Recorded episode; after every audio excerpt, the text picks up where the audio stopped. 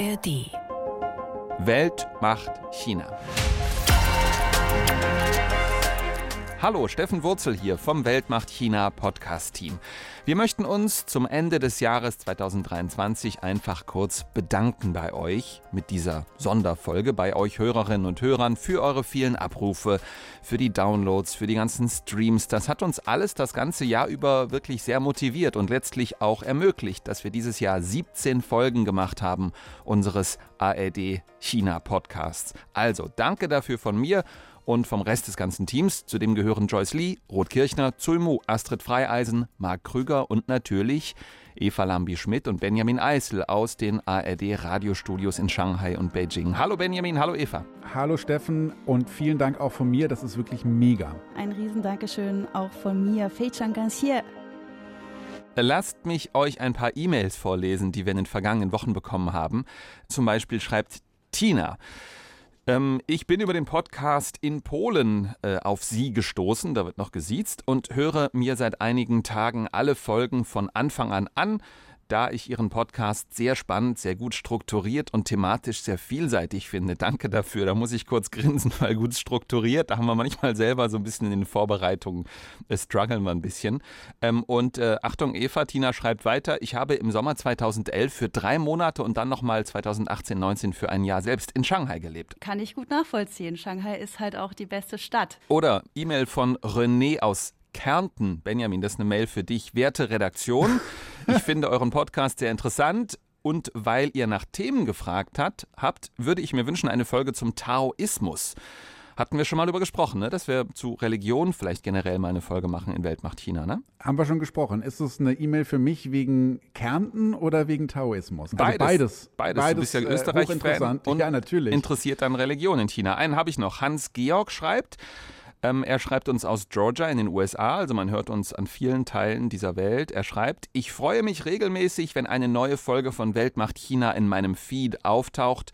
Und hier noch eine Mail aus dem November schon von Nora, die hat geschrieben, sie schreibt unter anderem ein großes Lob an Eva und der Rest und den Rest des Weltmacht China Teams. Danke Nora.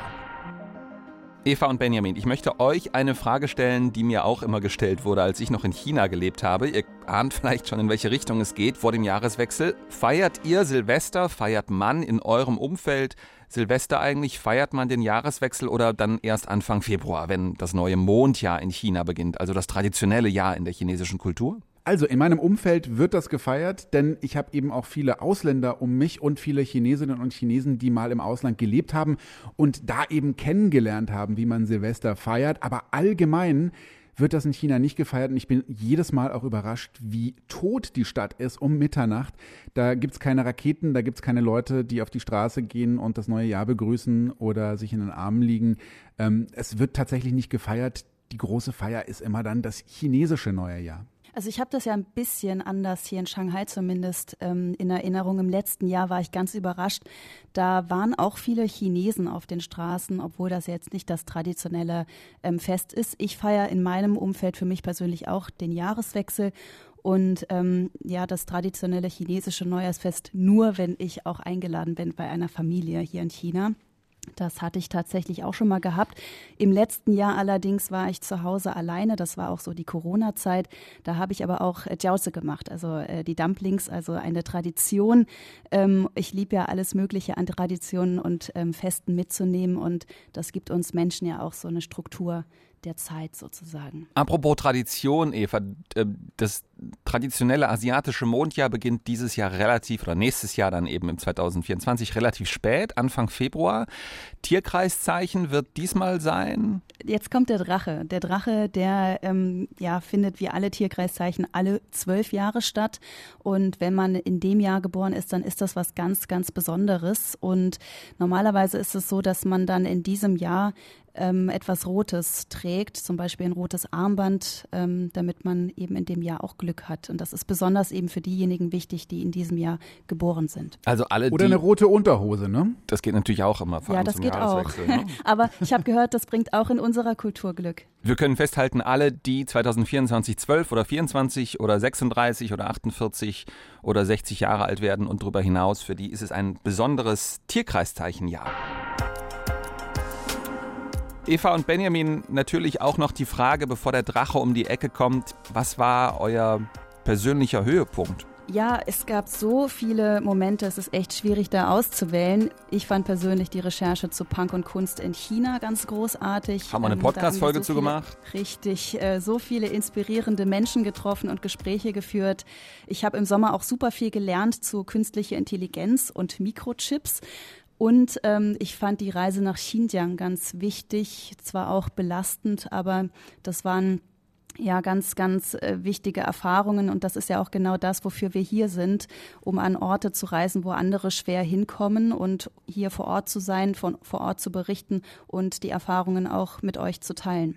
Das, was Eva dort alles erfahren und gelernt und recherchiert und vors Mikrofon bekommen habt, findet ihr weiter unten im Feed von unserem Podcast Weltmacht China. Benjamin, wie was bei dir? Also beruflich mein Highlight war meine Reise an die russische Grenze im Mai dieses Jahres. Das fand ich total interessant, habe sehr viel gelernt und ähm, habe ordentlich gefroren, denn da oben war es im Mai noch richtig kalt und da sind noch Eisschollen durch den Heilongjiang-Fluss ähm, geflossen.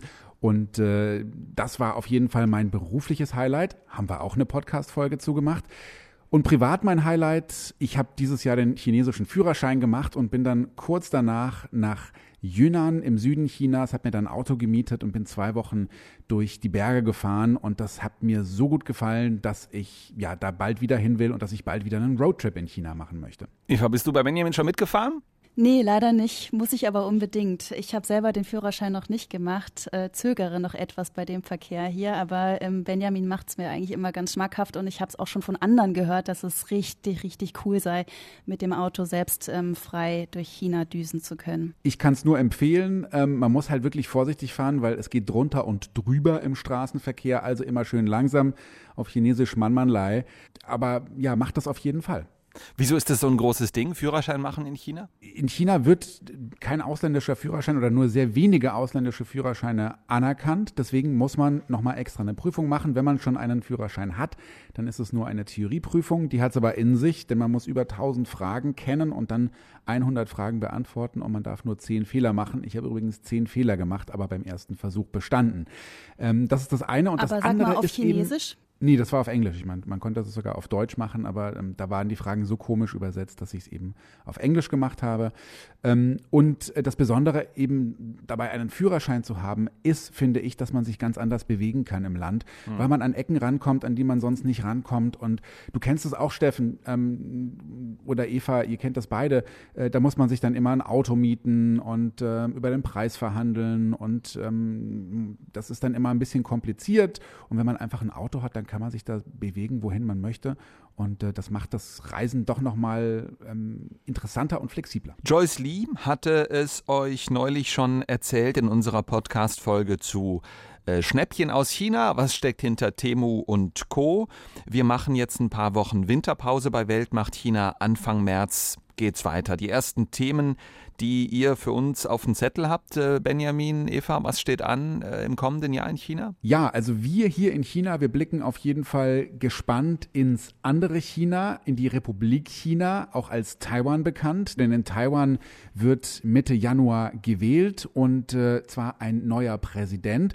Und da blickt man hier gespannt auf der einen Seite, wer da gewählt wird und auf die anderen Seite blickt man natürlich auch auf China und äh, schaut, wie China auf das Wahlergebnis am Ende reagiert. Man muss dazu nochmal sagen vielleicht, dass die kommunistische Staats- und Parteiführung Taiwan als einen eigenen Landesteil betrachtet und äh, ja jegliche, sage ich mal, Unabhängigkeitsbestrebungen, äh, so bezeichnet man das hier in China äh, auf taiwanischer Seite sehr kritisch betrachtet. Deswegen gucken wir genau darauf, wie die kommunistische Staatsführung reagiert. Ich habe mir vorgenommen, mit Frauenpower ins neue Jahr zu starten. Wusstet ihr, dass es früher in der chinesischen Kaiserzeit eine Geheimsprache nur für Frauen gab? Ich hatte davon mal gelesen, tatsächlich, ja. Mhm. Das sind ähm, nochmal ganz, ganz andere Schriftzeichen als die, die man so kennt aus dem Chinesischen. Ähm, die sehen super elegant aus. Ich habe zu Hause im Wohnzimmer einen Fächer mit äh, diesen Schriftzeichen drauf, hat mir eine Freundin geschenkt. Und ich würde auf jeden Fall gerne ähm, über Frauen in China sprechen, über Feminismus muss und auch äh, über Frauen in der Politik. Passt auf jeden Fall sehr zu dem, was Ruth aus dem Weltmacht-China-Team geschrieben hat. Sie sagt, meine Idee wäre, mal auf Frauen in China zu blicken. Ähm, und sie schreibt auch weiter, ich würde mir gerne das Thema Rüstung, Militär vornehmen und vielleicht Tibet, Dalai Lama und vielleicht doch auch nochmal Taiwan. Also die großen Themen. Und das ist ja auch so, äh, muss ich nochmal sagen, an euch, die jetzt zuhören, ihr schreibt uns immer wieder, schaut nochmal mehr auf Tibet, schaut nochmal mehr auf äh, Taiwan und all die Themen, äh, in denen so viel Schmackes drin ist. Versuchen wir alles zu machen bei Weltmacht China. Danke Eva, danke Benjamin, euch und allen Hörerinnen und Hörern. Alles Gute im neuen Jahr. Xinyan Kuaile. Xinyan Kuaile. Ja, Xinyan Kuaile auch von mir. Und ja, ich glaube, die Themen gehen uns nicht aus. Mega. Das glaube ich auch.